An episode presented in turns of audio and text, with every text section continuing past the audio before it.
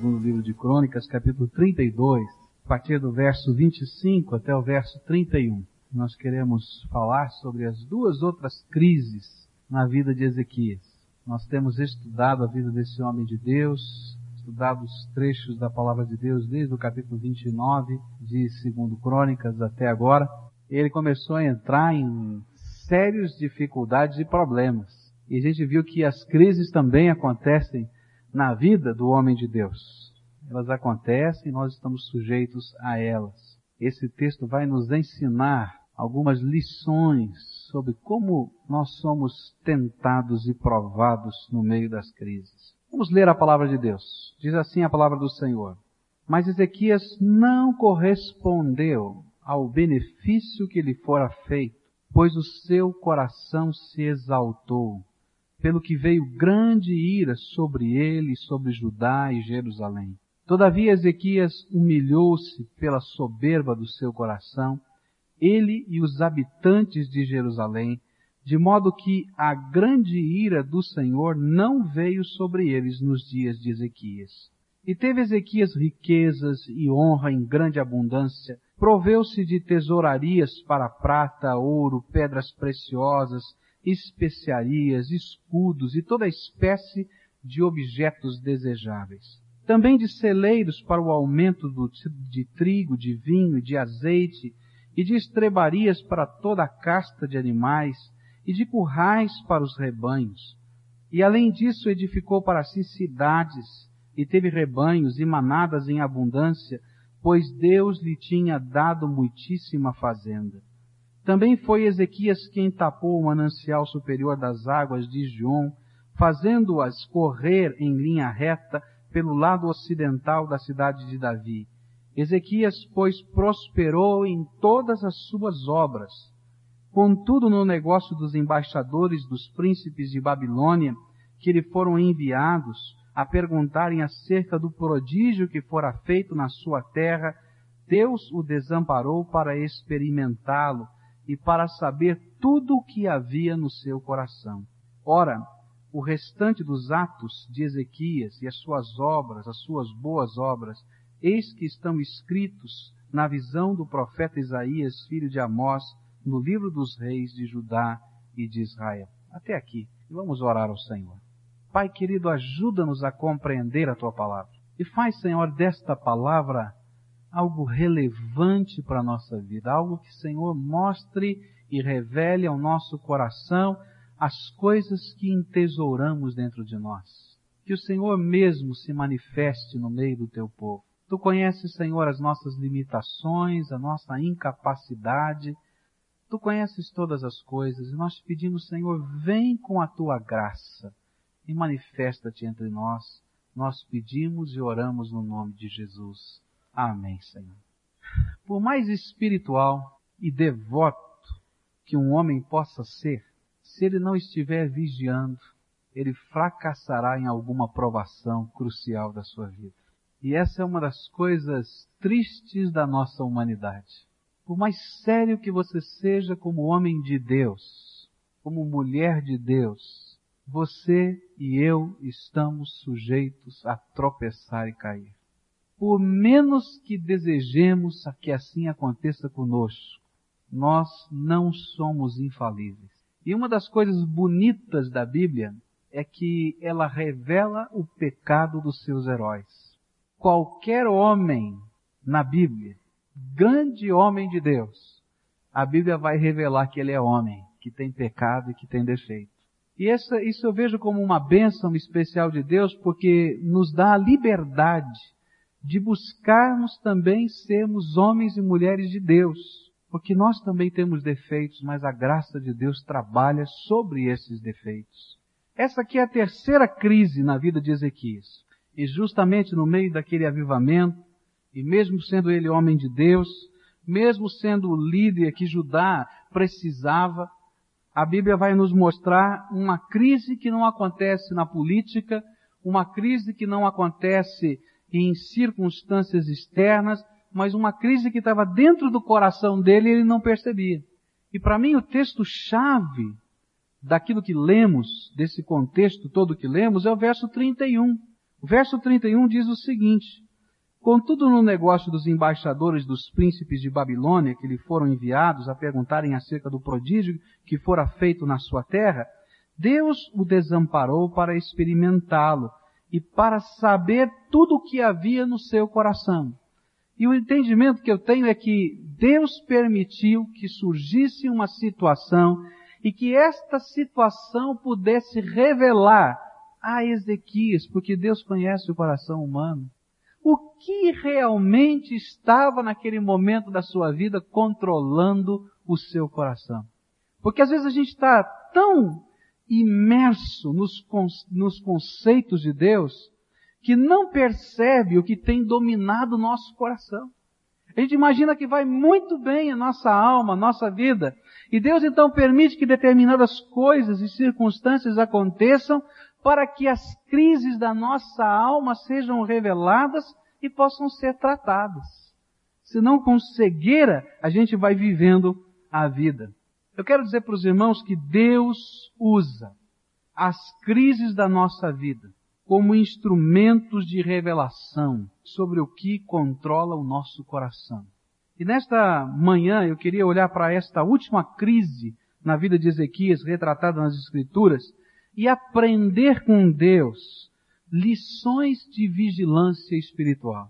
Lições para que a gente fique alerta sobre aquilo que vai dentro do nosso coração. Qual é a primeira lição que eu aprendo aqui nesse texto? Essa é uma lição de estratégia. A primeira lição é que eu aprendo é, quando Satanás não pode derrotar-nos com o rugido do leão, ele se apresenta como uma enganadora serpente. E era isso que estava acontecendo com o homem de Deus Ezequias. Satanás veio num grande embate de luta contra esse homem de Deus, rugindo como leão na experiência de Senaqueribe, não foi? aquele rei invadindo, destruindo, fazendo, era uma batalha terrível, era o leão atroz que queria devorar tudo. Mas ele não pôde derrotar o homem de Deus que manteve a sua confiança inabalável no Deus Todo-Poderoso. Então, quando ele não consegue assim, ele muda de tática. Ele passa a usar a vestimenta da serpente enganadora e astuta. E o que aconteceu na vida de Ezequias foi uma coisa muito interessante foram alguns emissários da Babilônia que chegaram até Jerusalém com presentes e com uma mensagem muito interessante do rei da Babilônia, dizendo: Olha, nós ouvimos saber aqui na nossa terra de um milagre incrível que aconteceu. Nós ouvimos saber que você foi curado de uma enfermidade. Nós ouvimos saber que Deus deu-lhe um sinal extraordinário fez a sombra do relógio de Acas voltar 10 graus, e naquela época os babilônios adoravam o deus Sol, então aquilo teve um caráter todo diferente para o povo babilônio. E então veio lá a embaixada para saber o que estava acontecendo. Eles queriam ouvir alguma coisa diferente. Naturalmente tinham outros interesses políticos, né? porque a Babilônia também estava em guerra com a Síria e então era interessante fazer aliados contra a Síria em todo o mundo. Mas estava lá a embaixada e de repente então Ezequias se encheu de uma vaidade natural e humana e ele começa então a mostrar o seu reino, a mostrar todas as coisas que ele possuía, todos os seus bens, tudo que havia ali e Isaías chega o profeta e diz, olha, Ezequias, Deus não se agrada de um certo sentimento que vai no teu coração, de uma certa vaidade, de um certo orgulho que habita dentro da tua alma. E aí então traz uma mensagem que se encontra em Isaías capítulo 38, e você, melhor, 39, versículos de 1 a 8, que você pode ler na sua casa. Que coisa interessante. Para Ezequias foi mais fácil vencer, resistir à invasão de Senaqueribe do que a lisonja dos embaixadores da Babilônia. Ambas eram batalhas espirituais, mas ele estava mais preparado para lutar com o leão que estava rugindo do que lutar contra a conversa mole da serpente que com astúcia estava trabalhando o coração dele. O que a Síria não conseguiu fazer com armas, derrotar o homem de Deus Ezequias, a Babilônia fez com presentes e palavras. A soberba e o orgulho foram gerados no coração de Ezequias pela serpente e não pelo leão.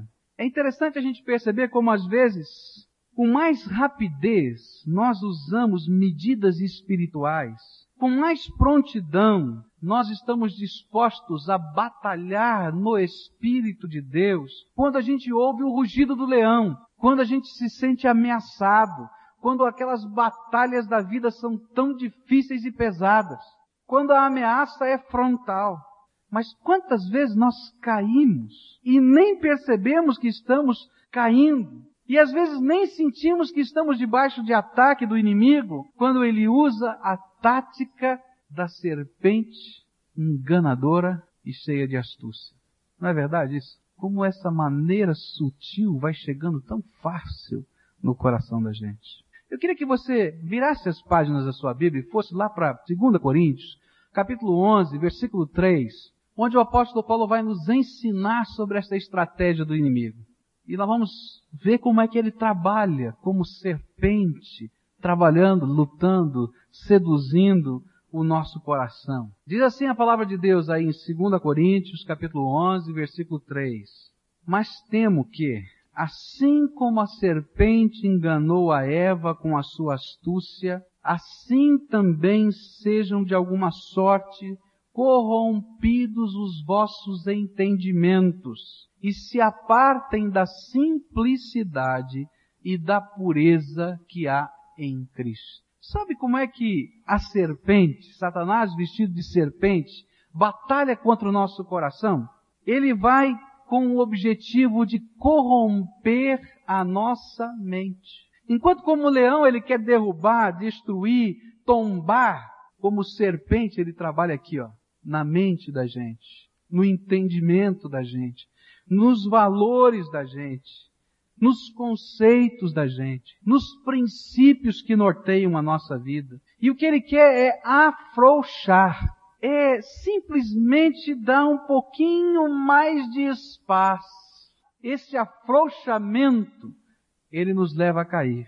O objetivo dele nesse corromper da mente é atacar duas coisas muito importantes que fazem parte da vida de um homem de Deus. Ele vai atacar primeiro a simplicidade.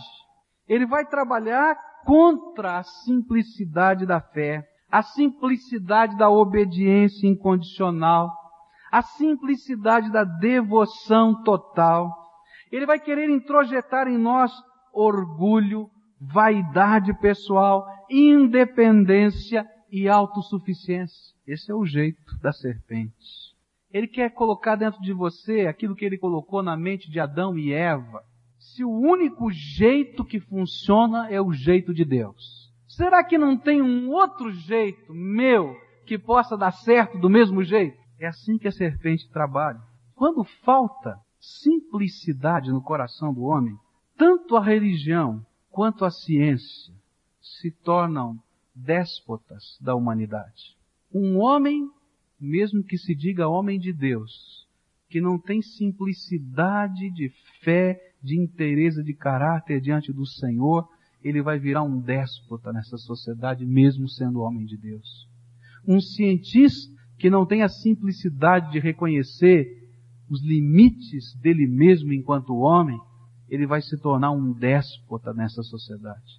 E foi isso que aconteceu na Alemanha nazista quando os homens acreditaram que eram super-homens e que podiam fazer uma super-raça e que o resto não valia nada, faltava simplicidade, e eles fizeram atrocidades terríveis nessa terra. Quando falta simplicidade no coração humano, de entender que ele é homem, que ele é limitado, que tudo que ele tem vem de Deus, então nós caímos na armadilha do diabo. A tentativa da serpente deu certo conosco e a gente se afasta daquilo que Deus quer. Diz a Bíblia que a outra jeito de trabalhar de Satanás na nossa vida é quebrar a pureza. Ele tenta trabalhar primeiro a vaidade do nosso coração, a simplicidade da nossa fé, e depois ele trabalha a pureza.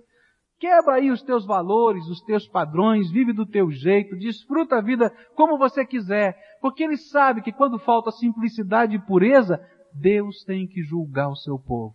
Ele não convive com um servo que não se submete. e ele não se mistura com aquilo que é impuro. E esse foi o conselho de Balaão. Disseram para ele, age como leão, manda uma, roga uma praga sobre esse povo. Esse foi o pedido ao mandingueiro Balaão. Ele diz, não posso. O Deus dele é todo poderoso. Mas infiltra lá umas mulheres, de baixo calão no meio desse povo, coloca uns ídolos ali no meio, que não tem problema. O Deus deles vai puxar a orelha deles. A maldição vem do Senhor. E sabe? Essa é a astúcia de Satanás. Trabalhar tanto a simplicidade, quebrar essa simplicidade, quando quebrar a pureza. Às vezes nós não percebemos que estamos sendo trabalhados pela astúcia da serpente. E Deus permite que algumas crises venham sobre a nossa vida para mostrar que a simplicidade do nosso coração foi esquecida e que a pureza da nossa alma tem sido corrompida.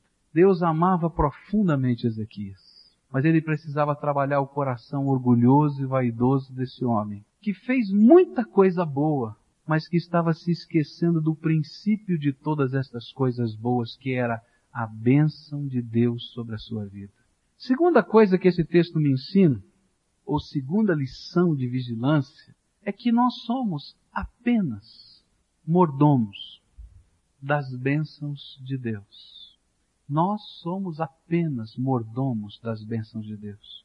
E eu fiquei pensando, como eu poderia dizer o que eu quero dizer, porque a palavra mordomo às vezes está tão longe da nossa realidade. E aí Deus, quando eu estava estudando esse texto, me deu uma palavra que significa isso. Sabe o que você é? Você é apenas um zelador da bênção de Deus. Sabe o papel do zelador? Que tem tudo ali, tudo à sua disposição, todas as chaves, ele entra em todos os lugares, mas ele não é o dono de todas estas coisas. Ele cuida destas coisas para aquele que é dono. Assim somos nós nesta vida. E era isso que Deus queria trabalhar no coração de Ezequias. Ezequias precisa entender que apesar de ele ser homem de Deus, ele precisava ser homem de Deus não somente na dificuldade, na hora em que o leão ruge, na hora da batalha, na hora do sofrimento, mas ele precisava aprender a ser homem de Deus na hora da bênção, na hora da abundância, na hora em que Deus derrama dádiva, porque tanto socorro vem de Deus, como a abundância vem de Deus. Tanto o suprimento do maná vem de Deus, como uma terra que mana leite e mel vem do mesmo Deus. E que pena é que, nesta história, Ezequias estava mais seguro como um homem doente na cama do que como um rei sentado no trono. E que dura realidade é perceber que muitos de nós não sabemos viver uma vida cheia do Espírito Santo nos momentos de abundância. A gente vive uma vida cheia do Espírito Santo com jejum, com oração, com jornada de Deus, busca até de, de, de, de experiências espirituais profundas, às vezes quando o leão está rugindo. Mas na hora que Deus está abençoando, que devia ser a hora da gratidão, de uma vida ainda mais santificada, a gente baixa a guarda, a gente se orgulha da gente mesmo, e não tem lugar para o Espírito Santo de Deus reinar na nossa vida. E nesse sentido, o que Deus estava mostrando para Ezequias é aquilo que Ele quer mostrar para alguns de nós como nós temos sido maus mordomos ou maus zeladores das bênçãos de Deus.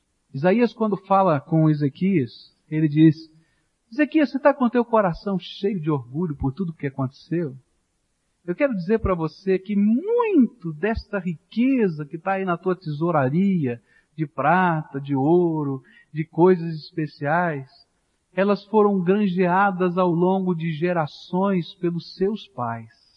E quando você chegou aqui, Deus já tinha providenciado muitas dessas coisas.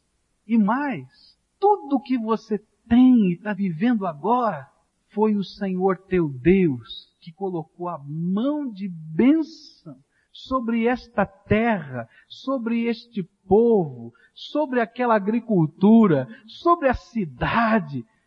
E é fruto da minha bênção sobre você. Tudo que eu tenho e tudo que eu sou não veio de mim, veio da graça de Deus para mim. Paulo vai dizer assim em 1 Coríntios 4, versículo 7, Pois quem te diferença? Ou seja, quem te fez diferente? E que tens tu que não tenhas recebido? E se o recebeste, por que te glorias? Como se não houveras recebido. Você tem, porque Deus te deu na sua graça. João capítulo 3, versículo 27 diz, o homem não pode receber coisa alguma se não lhe for dada do céu. Que tristeza quando esta visão é corrompida pela sutileza de Satanás e nós nos tornamos mesquinhos para com o reino de Deus nos nossos dízimos e ofertas, por exemplo. Deus nos abençoa, Deus nos supre, supre aos nossos filhos, supre os nossos netos, supre com misericórdia, supre com graça, supre com abundância. E eu sou um zelador danado de ruim. Porque a hora que o reino de Deus precisa ser colocado como prioridade, eu estou preocupado com o meu suprimento e não com aquilo que Deus quer fazer através do meu suprimento. Que triste é quando nós nos tornamos arrogantes para com os outros, que a Bíblia chama de conservos, e quebramos a nossa comunhão com a igreja e com os irmãos, porque não entendemos que tudo vem de Deus. Que coisa triste quando alguém pensa em igreja de rico e igreja de pobre.